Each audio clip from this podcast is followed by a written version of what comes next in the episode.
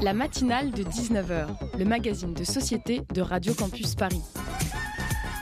On y parle de sujets sérieux. Il n'y a pas d'édito enflammé sur le communautarisme blanc. De sujets moins sérieux. Ça peut être des bois sculptés à partir de formes naturelles interprétées. De ce qui se passe en Ile-de-France. Je me disais qu'à Paris, on était en avance sur la province. Et de débats pas forcément consensuels. Parlez-nous un peu de cette coupe monstruelle. Tous les jours, du lundi au jeudi, jusqu'à 20h, sur le 93.9 de la neige et du feu, deux impressions marquantes qui m'ont saisi le ventre, l'une en tout début de semaine dernière et l'autre quelques secondes à peine avant que je ne me mette à travailler sur ce petit préambule. La neige d'abord est l'écho d'un sentiment commun en découvrant sur l'école du Massif central que je traversais en camion la grande pèlerine silencieuse du froid, ce sentiment d'excitation qui nous saisissait dans l'enfance, le nez collé aux fenêtres des classes à l'approche des premiers flocons. L'atmosphère électrique, comme dans le camion, à plus de 1000 mètres d'altitude, avec le vent neigeux qui commence à geler le pare-brise, le brouillard rencontré dans la côte qui s'est refermé sur nous, la peur qui nous le vent entre lentement. L'adulte se recroqueville sur son siège en priant un dieu auquel il ne croit pas simplement pour qu'on passe. Les yeux plissés sur la lumière tremblotante des feux d'un autre camion et les cigarettes qu'on crame en se gelant les mains par la fenêtre ouverte pour se donner du courage. Puis l'on redescend sur la route, la tempête s'apaise. Bientôt c'est la Lozère en robe de mariée, silencieuse avec ses forêts courtes sur pattes recouvertes d'une neige docile. La route se dégage. À côté de moi dans le camion, mon ami fait un trait d'humour et l'on souffle tous les deux. Un routier plus expérimenté que nous finira le trajet, 30 ans de conduite par tous les temps. Il nous regardera avec un petit sourire moqueur en manœuvrant le camion sur la patinoire. Et puis ce midi, en arrivant dans les locaux de la radio, sans avoir allumé ni portable ni ordinateur, l'autre sentiment. L'incompréhension et le choc lorsqu'on apprend que les locaux de la radio France Bleu Isère ont été incendiés dans la nuit. L'origine criminelle du feu est confirmée par les services de police et la préfecture. L'antenne qui reste silencieuse à 6 heures du matin. Imaginez les matinaliers garer leur voiture et s'immobiliser devant les cendres du local. On aurait aimé qu'il neige sur l'Isère cette nuit sur Grenoble, que le manteau blanc recouvre tout, les routes, les villages, les forêts, la haine des incendiaires. Vous écoutez le 93.9 FM.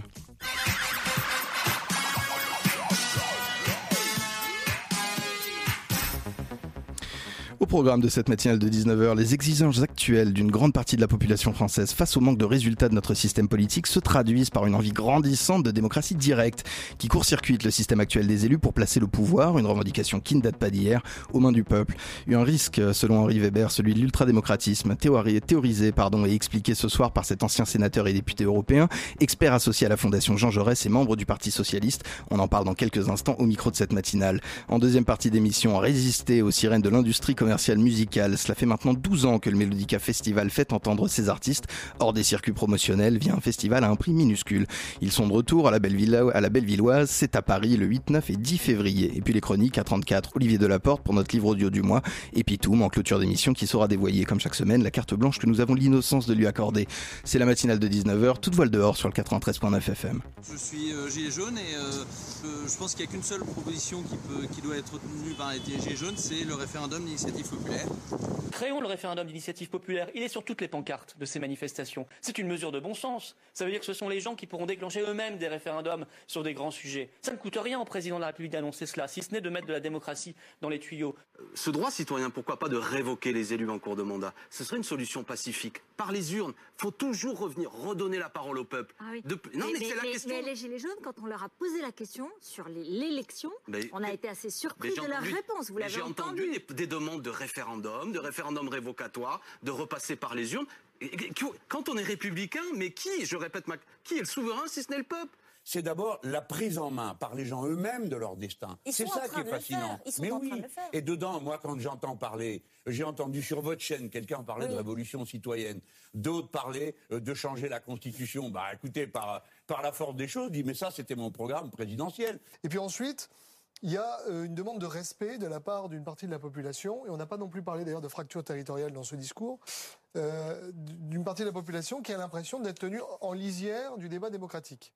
Vous venez de les entendre, la compilation d'interventions télévisuelles d'un membre des Gilets jaunes, de Florian Philippot, président du Parti Les Patriotes, Alexis Corbière, député de la France Insoumise, Jean-Luc Mélenchon, bien sûr, président du groupe France Insoumise, et Julien Aubert, député Les Républicains, sur la question du référendum d'initiative citoyenne. Le système politique actuel est largement remis en question par les prétendants au pouvoir, comme par les citoyens, Gilets jaunes et autres couleurs confondues. Henri Weber est au micro de la matinale de 19h pour discuter du concept d'ultra-démocratisme. Figure de mai 68, cofondateur de la Ligue communiste révolutionnaire, puis membre du Parti socialiste, ex-sénateur, député européen, expert associé à la Fondation Jean Jaurès. Je ne déroule pas plus votre CV, il est long comme le bras. Vous êtes un homme politique et un théoricien de la démocratie. Bonsoir, bienvenue à la table de cette matinale. Bonsoir. À mes côtés pour mener cet entretien, Léo Thomas de la rédaction de Radio Campus Paris. Bonsoir. Bonsoir à tous les deux. Henri Weber, selon vous, comment se fait-il? Première question qu'on en soit amené, vous et, vous et nous, à se réunir autour de cette table pour discuter des risques de l'ultradémocratisme. Qu'est-ce qui pêche dans notre système politique actuel qui nous amène à nous inquiéter déjà d'un trop-plein de démocratie? Alors, euh, c'est un débat euh, vieux comme la démocratie. Hein, bon.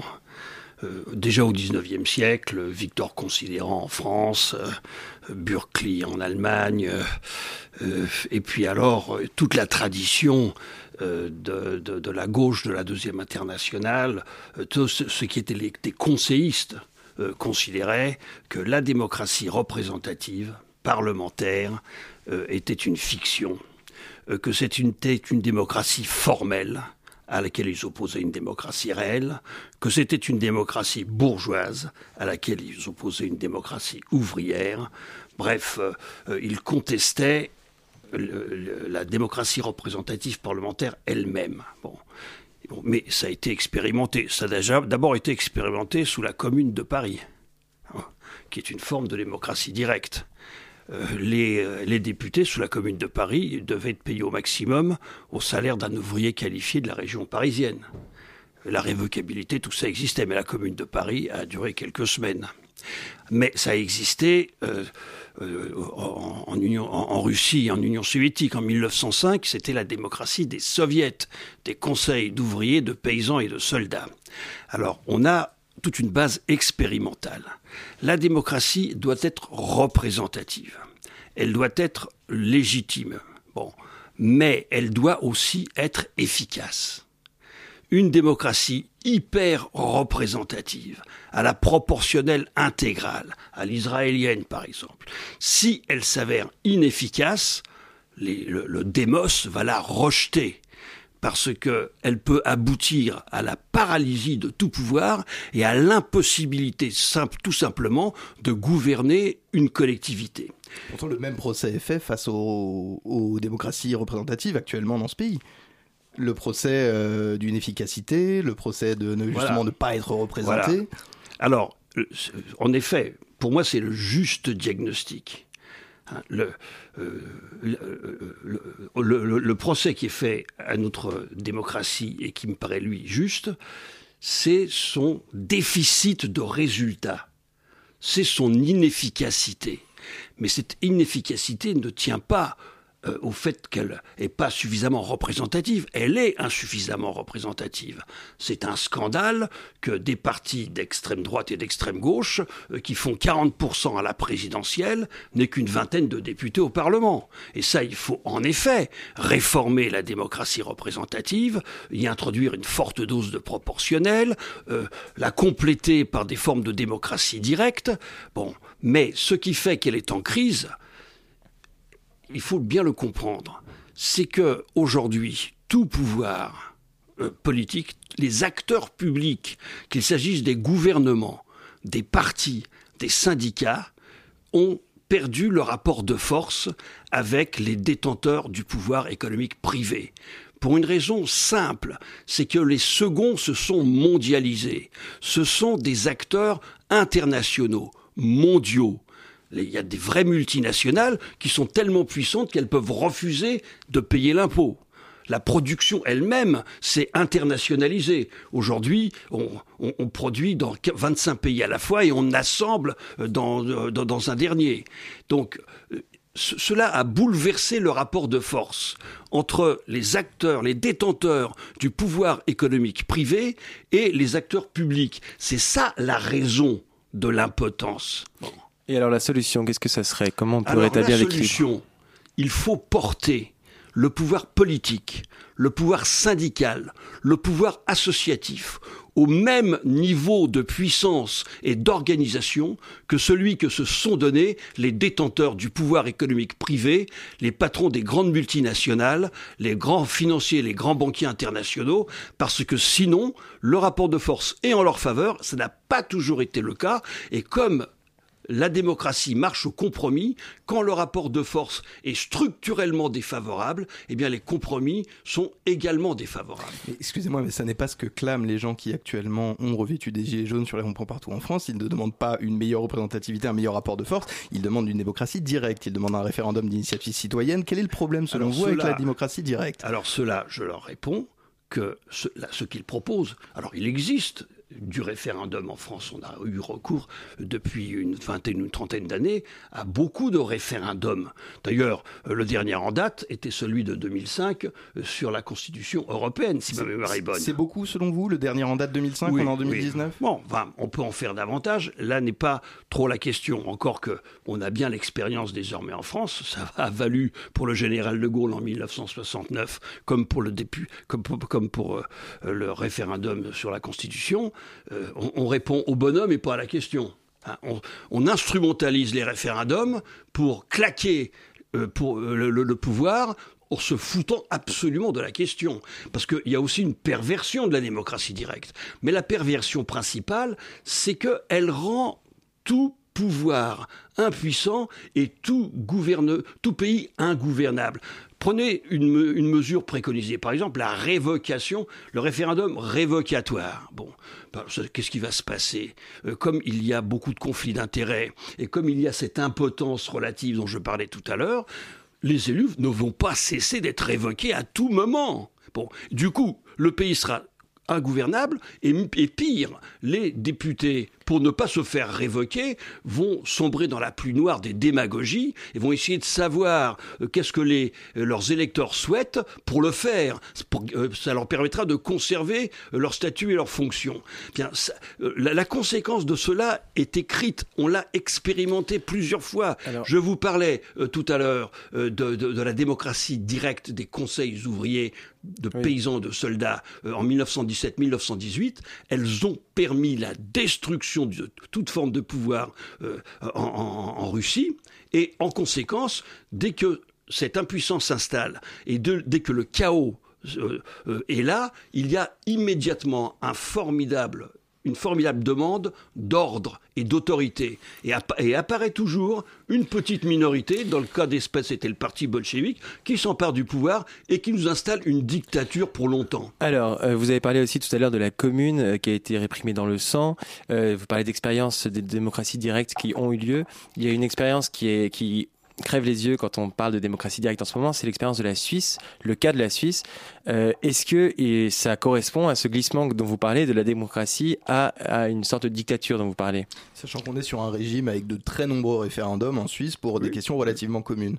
Oui, bon, c'est un, un, exemple, de la même manière que la Suisse est une confédération qui comporte euh, euh, cinq religions, euh, quatre langues euh, et qui fonctionne comme ça. Ça s'est installé progressivement au cours des ça siècles. Fonctionne, ça fonctionne. ça peut fonctionner. C'est applicable selon vous à la France dans, dans, un pays comme la Suisse, où lorsqu'on demande aux gens euh, souhaitez-vous davantage de congés payés, il y a une majorité écrasante pour dire surtout pas.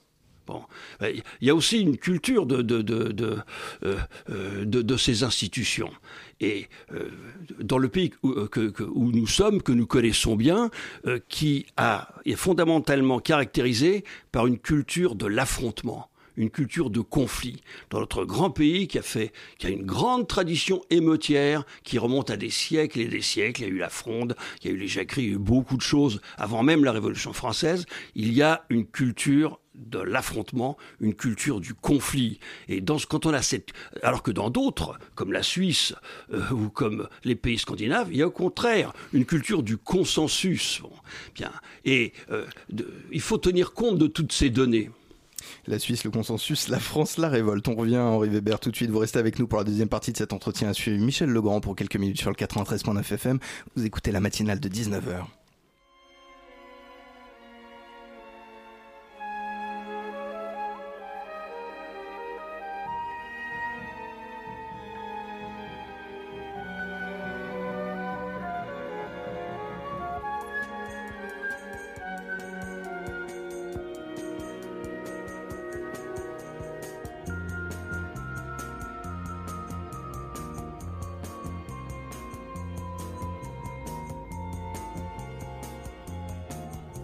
L'amour se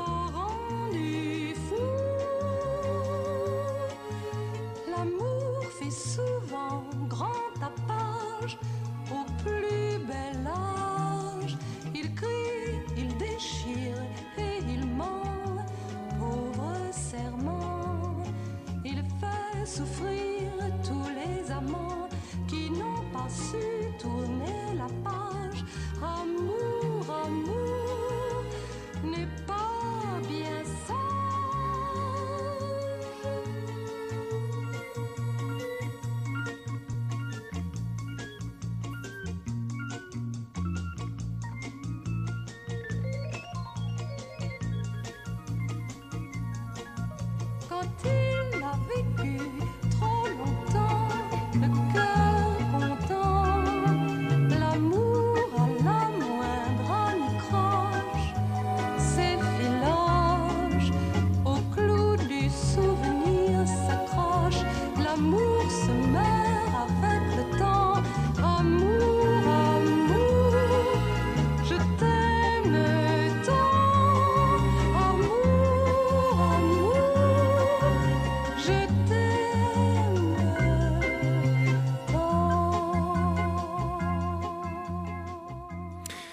19h17 à l'instant, Michel Legrand, bien sûr, Amour Amour. La voix, c'est Anne Germain, la BO Podane. Vous écoutez le matinal de 19h. La matinale de 19h, du lundi au jeudi jusqu'à 20h sur Radio Campus Paris. Le risque de l'ultra-démocratisme ou la démocratie directe face à la démocratie représentative, théorisé par Henri Weber, invité de notre émission. Léo Thomas. Oui, Henri Weber, euh, vous parlez dans une tribune d'opinion pour l'Obs de l'avènement progressif de, progressif de démocratie illibérale comme régime de transition entre la démocratie et la dictature. Qu'entendez-vous par là? Oui, euh, on commence euh, ce qu'on appelle les démocraties illibérales c'est un terme que j'aime pas beaucoup parce que pour moi c'est un oxymore. Une démocratie. Euh, Par nécessité, est illibérale Non, une démocratie, euh, précisément, elle, elle, implique un état de droit. S'il n'y a pas d'état de droit, la démocratie est faussée. Et c'est le début du processus qui mène à la dictature. Hein, on commence à remettre en cause euh, les libertés de la presse, de la justice, euh, des intellectuels, euh, certains droits de l'homme et du citoyen. Et puis, peu à peu, on en s'engage dans un processus qui mène à la démocrature, puis à la dictature, proprement dite. Mais ce que je veux dire sur euh, euh, cette affaire de démocratie directe et de démocratie représentative, ce qui est absurde, c'est de les opposer, c'est de vouloir substituer la démocratie directe à la démocratie représentative. Bon. En réalité, ce que le mouvement ouvrier socialiste préconise depuis l'expérience soviétique c'est-à-dire plus d'un siècle, où on a vu ce que ça donnait, c'est une articulation. La démocratie représentative, c'est le lieu du dernier mot. C'est là où se fait et s'affirme la volonté générale. Mais elle, doit être enrichie et complétée par la démocratie sociale, c'est-à-dire la négociation permanente entre partenaires sociaux pour définir les conditions du travail euh, et l'ensemble des lois sociales. Bon, et ça, ça existe, la démocratie sociale. Et puis euh, également par des formes de démocratie directe. Et ça, ça existe aussi. Ça doit s'articuler, s'enrichir. Mais il ne s'agit pas de substituer la dernière qui mène à l'impuissance à, euh, aux, deux autres, et notamment à la première. Moi, j'étais maire adjoint de Saint-Denis pendant sept ans il y avait des formes de démocratie directe. Et à Paris également, il y a un budget participatif.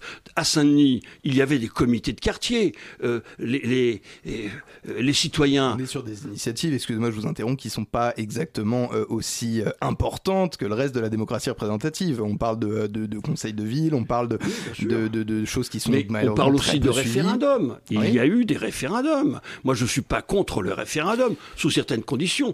Il y a une loi qui, qui, qui préconise le fameux référendum d'initiative partagée. Si on considère euh, que 4 millions et demi euh, de signatures citoyennes, c'est excessif, euh, bon bah on peut, on peut baisser le, plafond, mais il faut ordonner la pratique du référendum, sinon ce sera effectivement n'importe quoi. Mais même les 4 millions même si c'est 2 millions, regardez la pétition des écologistes en 15 jours, elle a atteint 2 millions. Autrement dit, avec les nouveaux, les, nouveaux moyens de communication, Internet, les réseaux sociaux, on peut très rapidement euh, euh, obtenir des signatures à un, très, niveau. Mais la vraie question ici, c'est est-ce que euh, comment on prend en compte cette opinion et comment les gouvernements sont à l'écoute des revendications populaires? Vous parlez de référendum en ce moment, on a, eu le cas du 49.3, de l'utilisation du 49.3 sous le gouvernement socialiste de François Hollande. On a des décrets euh, sous euh, le gouvernement de Macron. Euh, est-ce que aujourd'hui le gouvernement est vraiment à l'écoute, ou en tout cas comment on pourrait le, le rendre à l'écoute des revendications populaires? Mais moi, je crois que les gouvernements sont d'autant plus à l'écoute que dans notre pays, il y a une élection tous les ans. Là, euh, on va avoir en mai l'élection européenne. Après, c'est les municipales. Après, ce sont les régionales. Après, ce sont les départements. Je suis navré, je vais vous interrompre. Ce sont des élections qui n'ont pas la même importance, qui n'ont pas le même enjeu dans l'esprit des citoyens. Attention, on a, selon moi, en tout cas, tous les cinq ans, une élection qui est une élection qui permet euh, aux citoyens de s'exprimer. Par la suite, les élections sont beaucoup moins suivies et d'un enjeu, en tout cas, dans le ressenti des populations, inférieur. Oui, mais alors. Euh, il est tout à fait normal qu'il euh, y ait euh, des, mandats qui mhm. aient une durée. Il n'y a aucune politique sérieuse, et même fantaisiste, qui peut s'effectuer sans une durée suffisante. Si quelqu'un propose un programme de transformation, de modernisation démocratique de la société. Voté par 40% de la population. Oui, bon, voté par 40% de la population qui ont voté. Mais c'est toujours comme ça. Mhm. Euh, l'alternative, c'est quoi C'est donc euh, euh, il faut lui laisser, puisqu'il a la majorité, il a fait 66% des exprimés, eh bien, il faut lui laisser le temps d'appliquer son projet, son programme. Et si on n'est pas content, bon, on peut manifester, on s'exprime quotidiennement dans les sondages d'opinion, et laissez-moi vous dire que le pouvoir, comme les élus en tiennent le plus grand compte, bon, ils en commandent à tire-larigot, et ils en tiennent le plus grand compte, et puis au bout du mandat, eh bien, il est sanctionné. Et c'est même la définition la plus élémentaire de la démocratie représentative, de la démocratie. Et démocratique, un État, un pays qui fait la preuve que ses gouvernants peuvent être chassés par le suffrage universel. Il n'y en a pas beaucoup sur la surface du globe. Regardez un peu ce qui se passe partout. Il y a peu de pays où on peut éjecter euh, euh, des, partis de, euh, de, gouvernement et des gouvernants au cours d'une élection. Alors, ce qui me paraît essentiel, c'est de réformer, d'améliorer. On peut euh, améliorer substantiellement les institutions. Moi, j'en suis pas du tout satisfait, je l'ai dit euh, dès le départ, mais il ne faut pas lui substituer une forme chimérique d'exercice du pouvoir qui aboutira inévitablement, c'est sûr comme les contributions, à la paralysie du pouvoir. Euh, vous, Henri Weber, euh, qui êtes euh, donc affilié au Parti socialiste depuis de nombreuses années, qui participait à, ces débats internes avec la Fondation Jean Jaurès notamment, est-ce que, si vous prenez un peu de recul par rapport au quinquennat d'Hollande, à ce que fait en ce moment Emmanuel Macron, est-ce que vous considérez que le, programme socialiste, le projet socialiste tient encore debout aujourd'hui et réussit, son, projet? Le projet qui a été celui de François Hollande et donc du Parti socialiste euh, qui l'a soutenu euh, a été désavoué massivement par la population. c'est une donnée de base. C'est heurté, vous l'avez dit vous-même il y a quelques instants, c'est heurté aux grosses multinationales qui sont maintenant des multinationales globalisées mondiales. Il s'est heurté aux contraintes, au système de contraintes et aux rapports de force qui caractérisent ce début du XXIe siècle. Et c'est pourquoi ce n'est pas seulement le Parti socialiste, le parti du président qui est en crise profonde, mais c'est aussi les partis de la droite. Et ce ne sont pas seulement les partis français. C'est une constatation que vous faites au niveau international. Regardez où en sont les Tories euh, en, Grande-Bretagne. Regardez où en sont les républicains euh, aux États-Unis. Il y a une crise euh, de, la, forme partidaire et de l'exercice du pouvoir qui tient aux nouvelles conditions. En quelques années, voire en deux décennies, notre écosystème économique, social, politique et idéologique s'est changé du tout au tout. Et voilà pourquoi ils sont tous en crise. Euh, tous n'en sont pas morts, mais tous sont touchés. Sont touchés. Et pourtant, vous refusez, euh, en tout cas avec nous, le, le, le, principe d'une démocratie directe. Je vais vous dire assez simplement, moi, ce que ce que ce qu'on entend quand on regarde euh, les gens s'exprimer euh, sur le, le référendum d'initiative citoyenne, sur ce besoin de plus de démocratie directe, quand on leur dit la plupart des hommes politiques, de la classe politique, des hommes et femmes politiques de la classe politique qui le refusent, ils répondent mépris de classe. C'est du mépris, c'est du mépris de classe. Est-ce que, selon vous, refuser de remettre le pouvoir entre les mains du peuple parce qu'on redoute une issue totalitaire, est-ce que c'est du mépris de classe? Non, en aucune manière. Euh, c'est une facilité. Je préférais qu'il réfute mon argumentation. Quand j'explique que multiplier les droits et les libertés des citoyens du démos, peut aboutir à la paralysie du pouvoir et à l'impossibilité d'exercer toute forme de gouvernement, eh bien, ça se fonde sur l'observation historique et sur la réflexion théorique. C'est un débat qui a été mené au plus haut niveau euh, au, début de, euh, du XXe siècle. Des, des, géants de la pensée comme Max Weber, comme Hans Kelsen et comme beaucoup d'autres euh, se sont opposés à d'autres et notamment aux marxistes parce que la démocratie directe, c'est le projet de Marx lui-même. Hein euh, il voulait une démocratie qui ne soit pas une démocratie parlementaire.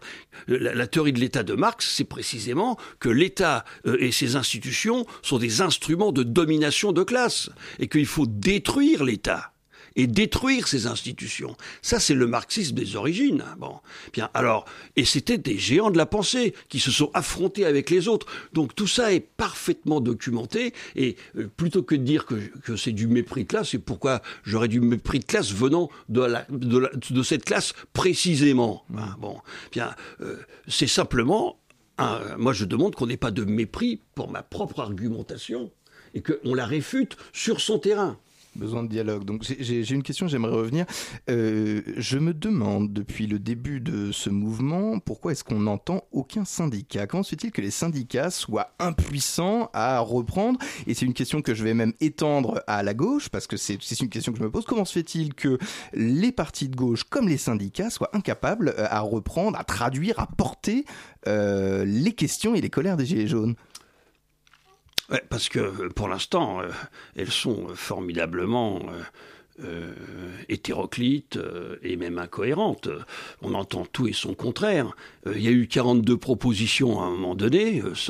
C'est quand même incroyable. C'est un mouvement qui refuse de s'organiser. C'est ça que j'ai. C'est très clair. C'est comme ça que j'ai. L'ISF, l'ISF par exemple, c'est une, revendication très claire. Pourquoi? C'est comme ça que je commence mon papier. La meilleure critique de la démocratie directe, c'est le mouvement des Gilets jaunes lui-même. Parce qu'il refuse de s'organiser, il refuse d'élire des représentants, sous prétexte qu'ils sont tous des représentants, tous des délégués, tous des dirigeants, et la conséquence c'est quoi? C'est qu'une série euh, de dirigeants, de représentants, de porte-parole autoproclamés, mandatés par personne, contrôlés par personne, élus par personne, se sont érigés la direction de cette affaire, généralement euh, choisis par les médias pour des, pour des raisons qui sont propres aux médias. Sera-t-il un bon client? Fera-t-il le show? Fera-t-il l'audience maximale? Bien, ça, c'est ça la démocratie directe. Là, vous l'avez, vous l'avez en laboratoire, vous voyez? Mais vous avez finalement une constatation. Est-ce que c'est pas simplement ça l'échec de la démocratie représentative? C'est d'avoir un peuple qui décide qu'il se passe de ses représentants élus. Pour moi, les gilets jaunes, ce n'est pas le peuple. Il y a 80 000 euh, personnes peut-être, 100 000, 200 000 si vous voulez, mais euh, euh, moi j'ai longtemps, j'ai longtemps été un dirigeant gauchiste. Dans les années 70, les gauchistes étaient plus nombreux. Non, mais les sondages montrent quand même que les Français soutiennent ce mouvement. Tout à fait. Ça, c'est ce que j'appelle la fonction ventriloque du mouvement des Gilets jaunes. C'est-à-dire que ce qui fait la force des Gilets jaunes, c'est pas tellement les Gilets jaunes en eux-mêmes, c'est qu'ils expriment le mécontentement profond hmm. de très nombreux Français, des classes populaires et des classes moyennes, très nombreux. Et euh, on a connu en 95 la grève par procuration. Tout le monde soutenait en plein hiver une grève de la SNCF et de la RATP euh, qui a duré cinq semaines parce qu'on ne voulait pas faire grève soi-même et on le soutenait, il faisait grève pour tout le monde. Et eh bien là, il y a un mouvement de protestation qui est soutenu par ceux qui euh, ne, sont pas prêts à s'investir de la même manière, mais qui se, euh, qui se reconnaissent dans cette colère et dans cette protestation à juste titre. On terminera là-dessus. Merci à vous, Henri Weber. Vous étiez au micro de la matinale de 19h. Dans quelques minutes, un festival de musique, le Mélodica Festival à la Bellevilloise. Avant ça, ce sera notre choix des livres audio avec Olivier Delaporte à 19h34. Tout de suite, Muddy Monk sur le 93.9 FM, si l'on ride.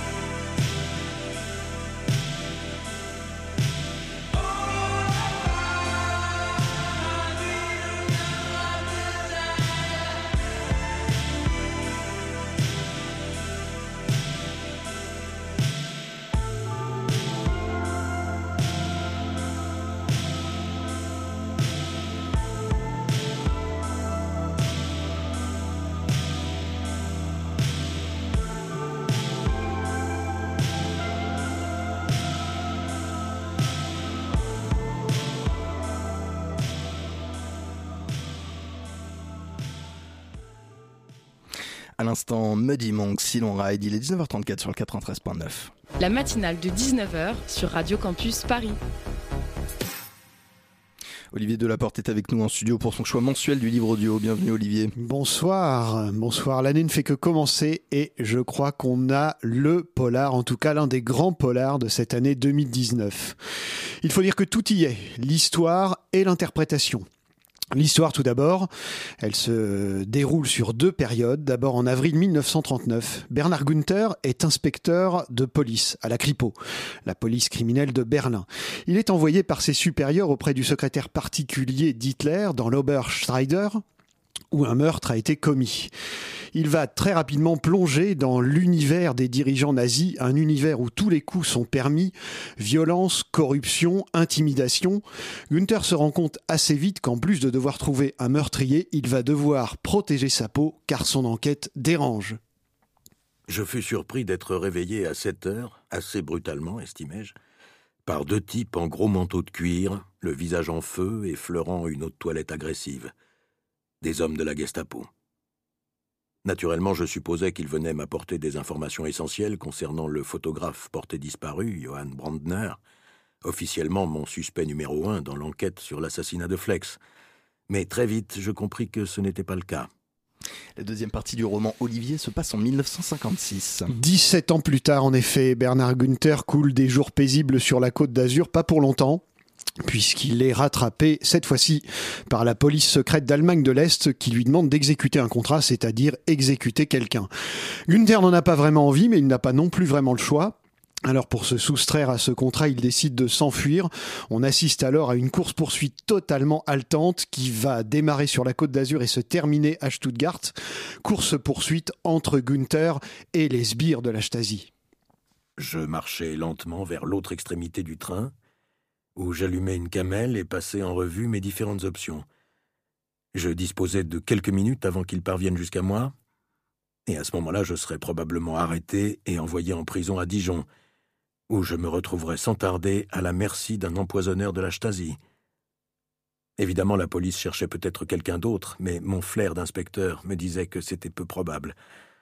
Pour la police, rien ne vaut une chasse à l'homme au niveau national. Bleu de Prusse de Philippe Kerr, vous l'avez compris, j'ai adoré. Il ne faut le louper sous aucun prétexte. Il faut dire que les éditions Six Street, qui le publient en audio, ont fait appel à ce qu'il y a de meilleur en matière d'interprétation de polar, à savoir le comédien Eric Herson Macarel. Je vous le recommande plus que chaudement. C'est bien noté, Olivier. Merci à vous. Quelle voix, effectivement, du comédien. Ah vous écoutez la matinale de 19h. La matinale de 19h. Tout de suite, euh, on écoute, je crois, trois des artistes qui sont sélectionnés pour passer au programme de votre festival. On en parle dans un instant.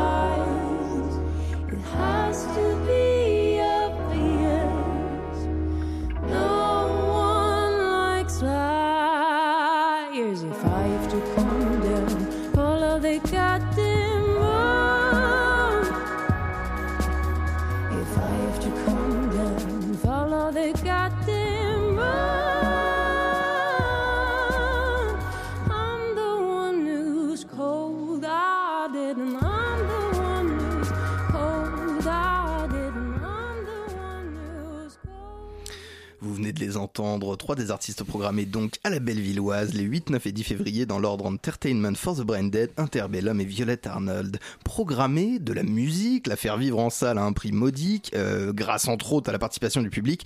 La matinale de 19h reçoit Nicolas Boblin et Romain Lannoy, organisateurs du Mélodica Festival, 5 édition, si je ne m'abuse. C'est ça. Du 8 au, du 8 au 10 février, inclus donc à la Bellevilloise à Paris.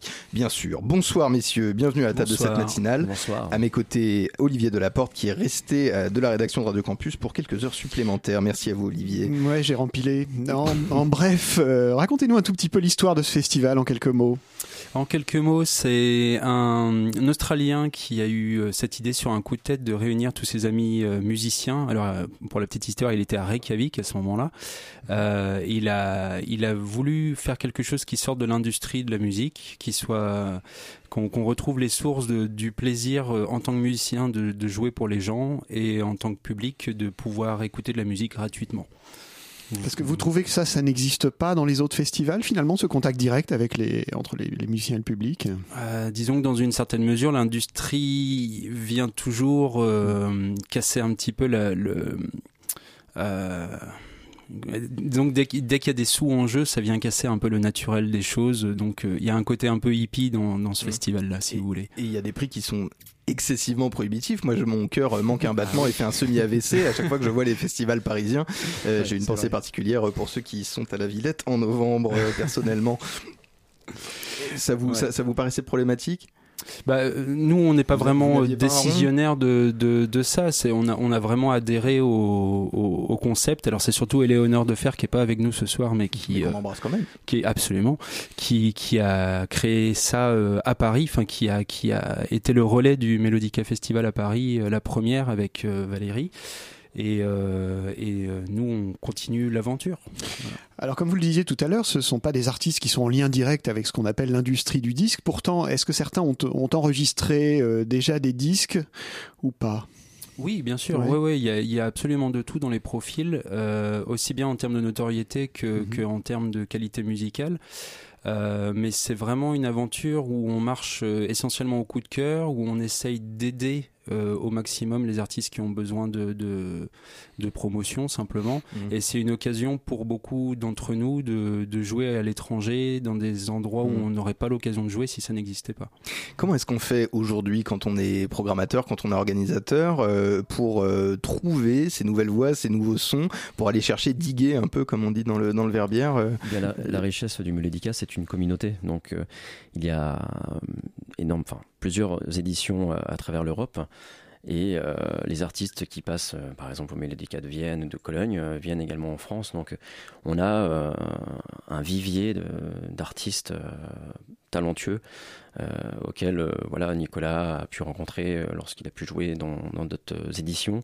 ça nous permet justement de faire partager la musique de Suède auprès du public parisien. Mais alors comment, par exemple, certains artistes là qui sont qui sont présents, Comment vous les avez rencontrés? Est-ce que ce sont les artistes qui font acte de candidature, si je puis dire? Est-ce que vous, vous avez des sources d'informations? Vous écoutez des médias, par exemple, des médias alternatifs? Comment ça se passe? Si je veux passer, moi, demain au Mélodica Festival, je vous envoie une petite mixtape euh. Absolument. Bah, c'est un peu tout ça, en fait. Il y a, alors, euh, c'est un réseau, donc il y a aussi... Euh, euh, enfin, il y, a avant tout, en ce qui me concerne, le fait de rencontrer des artistes dans d'autres mélodicas et puis d'avoir un gros coup de cœur pour un tel et me dire euh, celui-là, faut absolument qu'il joue à Paris. Euh. donc ça, c'est une des sources. bien sûr, on reçoit beaucoup de mails et on marche aussi au coup de cœur. Mmh. On essaie de tout consulter, comme tout le monde. et puis il y a aussi toujours un petit peu aider à la, à la promotion. Donc si tel artiste est en tournée, euh, et que sa, sa musique euh, convient à la programmation, bah, on va essayer aussi de, de, de, lui donner un coup de pouce dans ce sens-là. Quoi. Mm. Donc il y, y a, vraiment tous les, tous les cas de figure. On n'a pas vraiment de, de ligne. Euh, directrice particulière. Je vais revenir sur un sujet tristement pécunier, mais un festival, ça s'organise, il y a des gens qu'il va falloir payer quand même d'une manière ou d'une autre. Comment est-ce que vous fonctionnez à ce niveau-là? Parce que vous vantez un festival qui est à un prix modique, j'ai vu 3 euros avec une participation du, du public. C'est entièrement bénévole. Donc euh, de notre part, ça l'est. De, la part des bénévoles, évidemment, ça, l'est aussi. On est en, partenariat avec la Bellevilloise qui nous permet d'utiliser leurs locaux pour, euh, pour ça. Et après, c'est les donations qui permettent de payer les musiciens. Nicolas Beaublin, Romain Lannoy, vous restez avec nous. Tout de suite, c'est un de vos artistes, Delaney Blue, sur le 93.9 FM.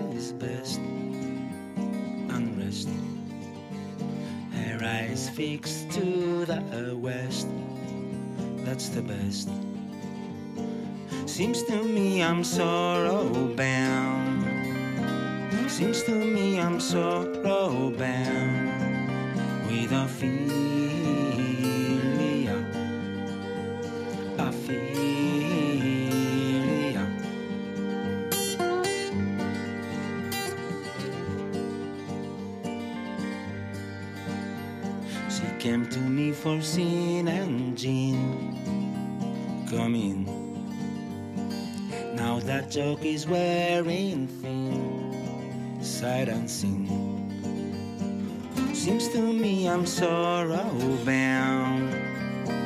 Seems to me I'm sorrow bound with a feeling, a feeling.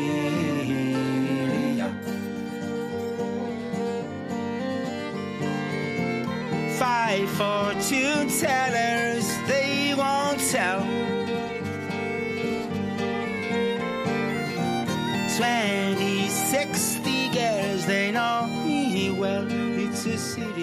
serious it's a serious offense. Calling it out, but it never ends. It's a serious offense.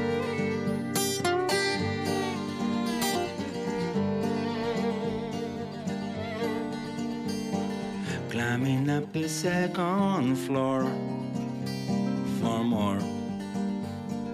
Calling out for Doctor Strange, but he's out of range. Seems to me I'm sorrow bound. Seems to me I'm sorrow bound with a feeling,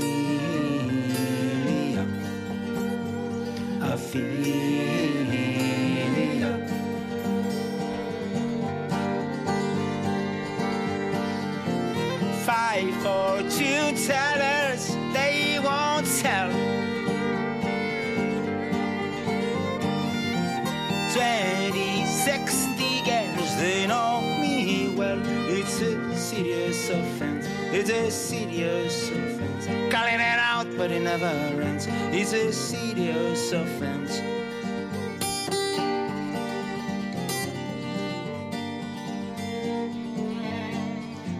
spell I can't explain. I'm in love with pain. Seems to me she's slightly used, abused. Seems to me I'm sorrow bound. Seems to me I'm sorrow bound.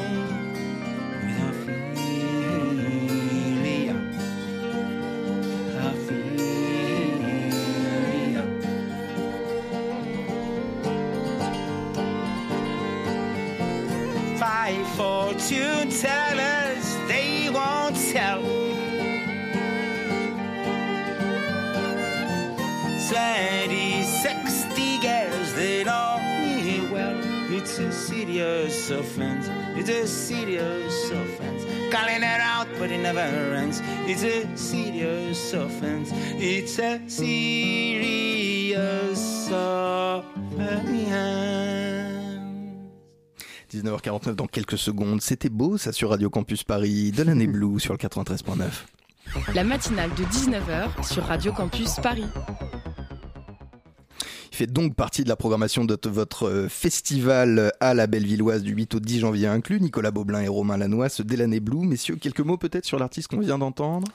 Eh bien oui, euh, Delaney Blue, c'est euh, derrière ce, ce nom, c'est Georges Betsonis, qui a été euh, guitariste de Daniel Dark et euh, qui a écrit, euh, enfin composé et coproduit l'album Nijinsky. Mm. donc un superbe artiste. Et ancien guitariste de Daniel Dark, je Tout à fait, je comprends. Magnifique. Euh, excusez-moi, je me dois de faire une légère rectification. Je crois que je vous ai annoncé du 8 au 10 janvier. Euh, c'est naturellement du 8 au 10 février à, la Bellevilloise. Olivier Delaporte. Euh, vous mettez en avant beaucoup la question de la musique acoustique. Pourtant, en parcourant le site cet après-midi, j'ai vu qu'il y avait des musiciens qui arrivaient avec des, je cite, des synthés vintage. ça veut dire que si j'arrive avec un Moog avec un Térémin, je suis accepté? Ouais, bah. C'est ça, c'est des synthés analogiques finalement. C'est encore dans, dans, la musique acoustique, ça pour vous? C'est pas tant le, fait que ce soit acoustique ou pas, c'est surtout que ce soit du songwriting.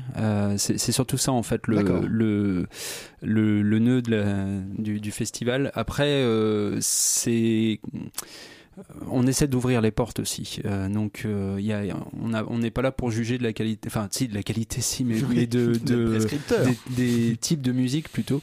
Donc, euh, ça dépend des situations et évidemment, ça, ça, doit rester à volume modéré, donc on peut mm. pas tout accueillir. J'aimerais bien avoir du gros métal, mais ça, c'est pas pour demain. Mm. mais voilà, c'est. On aurait plus la même thématique de festival. ça changerait de, de, de, la plaque acoustique. Alors, ce, ce, bon, ce festival donc trois jours. Comment est-ce qu'il va être, euh, il va être organisé? Je comprends que vous aviez différents espaces euh, au sein de la Bellevilloise que vous allez euh, coloniser pendant ces trois jours. Comment est-ce que ça se passe? Ouais, c'est ça. Bah. le, premier soir, on... le premier soir, on sera à la, Halle aux Oliviers. Mhm. le samedi soir, au Forum. Et on finit par le départ, c'est-à-dire à la, la Halle aux Hmm. Quelle place ont les festivals euh, actuellement dans le contexte musical où finalement on s'aperçoit que les, disques se vendent de moins en moins, le téléchargement marche de moins en moins et que les gens écoutent de plus en plus en, streaming? Est-ce que finalement ça redonne, est-ce qu'il y a besoin de redonner une valeur à la musique? Est-ce que vous, vous avez une, votre sentiment par rapport à, ça justement? Ben, Aujourd'hui, euh, quand on regarde ben, musique business, le, premier, euh, comment dire, premier axe de rémunération euh, des artistes, ça, reste aujourd'hui le live, hmm. euh, par rapport à la vente de disques ou par rapport au streaming. D'ailleurs, on le voit par rapport au prix des places, des places des festivals. Hein. donc, sur un forfait 3 jours, on est à 150 euros, voire plus. Hmm. Donc aujourd'hui, ouais, c'est vrai que ça a une, place hyper importante le live, que ce soit le festival ou les, ou les concerts pour les hmm. artistes. Vous parliez tout à l'heure de, donner plus la parole au songwriting. Est-ce que ça veut dire que le, songwriting est menacé selon vous? Est-ce qu'il y a besoin justement de remettre en, scène des artistes qui écrivent? Non, je pense pas, pas, plus que dans un pas plus que dans un autre style, mmh. mais c'est c'est euh, ce qui euh, en, ce qui me concerne, ça pourrait être un tout autre sujet, de, enfin un tout autre euh, fond commun d'artistes sur un autre style. Ça, ça m'empêcherait pas d'être de, partant dans l'aventure. Là, il se trouve que c'est du songwriting mhm. euh, et qu'on aime beaucoup ça, donc ça tombe plutôt bien. Mais c'est pas c'est pas forcément euh, qu'on veuille défendre ce style-là plutôt qu'un autre. C'est après c'est vrai que d'un point de vue pratique, c'est c'est plus arrangeant dans, dans, le sens où beaucoup d'artistes peuvent venir seuls avec mhm. une guitare ou avec quelques instruments euh, là où ce serait beaucoup plus difficile pour nous en termes de logistique d'accueillir euh, que des groupes entiers euh, différents. Une dernière question rapidement. quelle est la suite pour le Melodica Festival une fois que vous aurez fini avec Paris? Il y a d'autres sessions prévues ailleurs dans le monde comme vous avez l'habitude de le faire? Ah, il y, a une phrase qui se dit dans, dans, le milieu du Melodica, c'est After Melodica is Melodica. c'est qu'il y en a toujours un qui du. Il y, en a toujours un qui arrive après. Là, il y en aura un Cologne en mars, un Trier en avril, je crois. Et puis, puis j'ai pas les autres en tête, mais voilà, il y a toujours un, festival Mélodica qui se prépare quelque part dans le monde. C'est le moment d'utiliser ces passes interrail. Merci à vous, messieurs. Vous étiez au micro de la matinale de 19h. Je le rappelle, le Mélodica Festival, c'est du 8 au 10 janvier inclus à la Bellevilloise. C'est à Paris, février. Il faut que j'arrête de dire janvier. Et eh ben moi, je viendrai en janvier quand même. Euh, rappelez-moi le prix d'entrée. Euh, ça dépend des soirs, mais euh, globalement, c'est 3 euros plus donation. Vous allez sortir, filez-y, écouter de la très bonne musique. Vous restez avec nous Tout de suite, c'est Pitoum, chronique de culture. De clôture la matinale de 19h, du lundi au jeudi jusqu'à 20h sur Radio Campus Paris de culture. Qu'est-ce que je dis? Tout le monde sait que vous n'êtes pas cultivé, Pitoum. Euh, M'aurait-il écrit un lancement Je consulte en direct la feuille qu'il m'a donnée. Non, c'est non, hein, semblerait-il. Il n'y a pas de petite rébellion pour vous, euh, Pitoum. Hein non, bah non, c'est tout est. Mais euh, par contre, on peut parler culture si vous voulez parler ciné. Oui, bah c'est pourquoi pas. Oui, voilà. Hmm. Donc ça va. Ouais. François, François, voix crépusculaire, aube de nos nuits, ténébreux, Angélus de 19h à la Sainte Église du 93.9, hmm. auditrice qui me méprise avec classe, mon vice. Nous sommes le dernier lundi du premier mois de la dernière année, avant la deuxième décennie du premier siècle du deuxième millénaire, et sans nul doute au bord d'une guerre civile. Hein. Macron lui-même évoquant aujourd'hui qu'il marchait sur de la glace avec la crise des Gilets jaunes, ce qui est relativement dangereux en cette période de réchauffement climatique, tu en conviendras.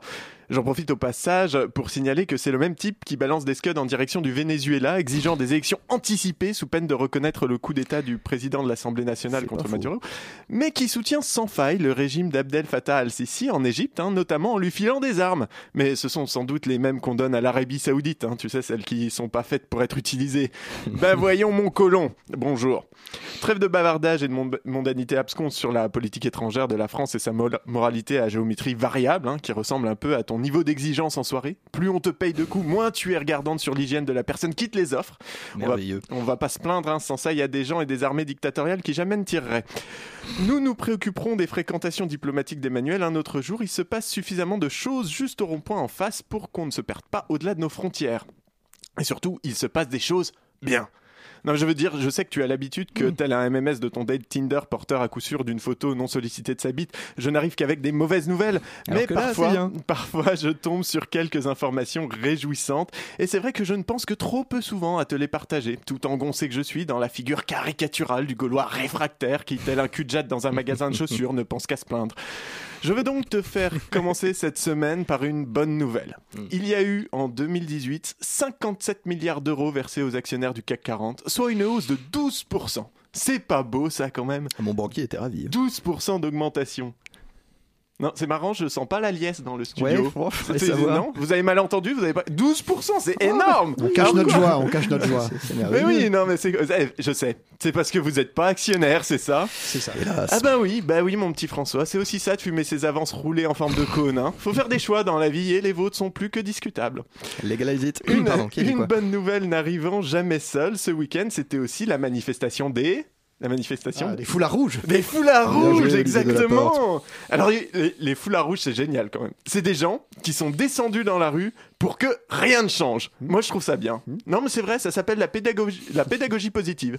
C'est dire quand ça va bien plutôt que quand ça va mal. C'est du renforcement comportemental. C'est le chocolat qu'on donne au chien qui a bien chié sur le paillasson de ce connard de voisin pour le féliciter. du coup, voilà, les foulards rouges sont descendus dans la rue pour donner un chocolat au gouvernement qui, inébranlable, semble encore préférer à la défection la défécation. C'est donc un défilé très silencieux hein, qui a parcouru les rues de Paris dimanche. Ah ouais, le, problème quand on n'a rien à revendiquer en fait, c'est que à part dire euh, on est content, qu'est-ce qu'on crie C'est bien comme c'est, ne changez rien, qui sont des mots d'ordre peu enthousiasmants, faut bien le reconnaître. Bah il y a pas grand-chose à foutre quoi. Macron démission. En dehors du fait que c'est une rime assez pauvre, ça a quand même plus de punch. Ça, ça frappe. Et puis bon, je veux pas dire, mais le foulard rouge. Est-ce que c'est vraiment un symbole qu'on veut brandir au nom de la République et du respect de ses lois? Non, parce que alors déjà à la base ça vient des fêtes de Bayonne, qui elles-mêmes l'ont piqué à une région espagnole. Euh, et les fêtes de Bayonne, c'est globalement le plus d'un million de trous du cul qui se peintent la gueule comme jamais, des corridas où on zigouille des taureaux qui ont rien demandé, plus d'un millier de personnes chaque année prises en charge par le SAMU, des centaines de vols, des plaintes pour violence, agression sexuelle et viol. Bref, est-ce que c'est ce que la République fait de mieux vraiment? Non, parce que le gilet jaune, bon, c'est moche, certes, mais ça sauve des vies. Je veux dire, à part quand il y a des flics dans le coin. Hmm. C'est donc quelques milliers de gens, ne sachant pas trop ce qu'ils foutaient là, qui ont battu le pavé, paumé, ensemble, hier, pendant que 70 000 personnes se mobilisaient encore, une fois de plus, partout dans la France pour réclamer le changement. Ceux-là même qui énervent ces fous-là rouges. Merci à vous. Ça m'étonne pas que vous soyez anti-corrida, Merci à vous, mon Pitou, pour toute réclamation. N'hésitez pas à téléphoner au 06. Ceci est un faux numéro de téléphone 34 38 39. Hélas, 36 fois hélas. Nous avons tous vieilli d'une heure et la relève radiophonique piaf dans les starting blocks. Un grand merci à tous ceux qui font vivre cette émission. Bettina Lioret, notre rédactrice en chef, mais co-intervieweur de ce soir, Léo Thomas et Olivier Delaporte également à la chronique. Sans oublier Pitoum que vous venez d'entendre et qui, sans nul doute, a bouleversé vos vies. À la réalisation ce soir, Hugolin Crépin, Hugolin Crépin Leblond, pardon, grâce lui soit rendue sous forme de démocratie directe. Tout de suite euh, sur Radio Campus Paris, pièce détachée. Laura, qu'a-t-on au menu ce soir? Ce soir, on a Sylvain Riéjou qui est avec nous et qui va passer 35 minutes pour nous parler de son spectacle. Je m'en lèche les babines telle une sur la dépouille de la culture. Ne bougez pas, la soirée continue sur le 93.9 FM. Quant à nous, c'est terminé. Adios compañeros, c'était la matinale.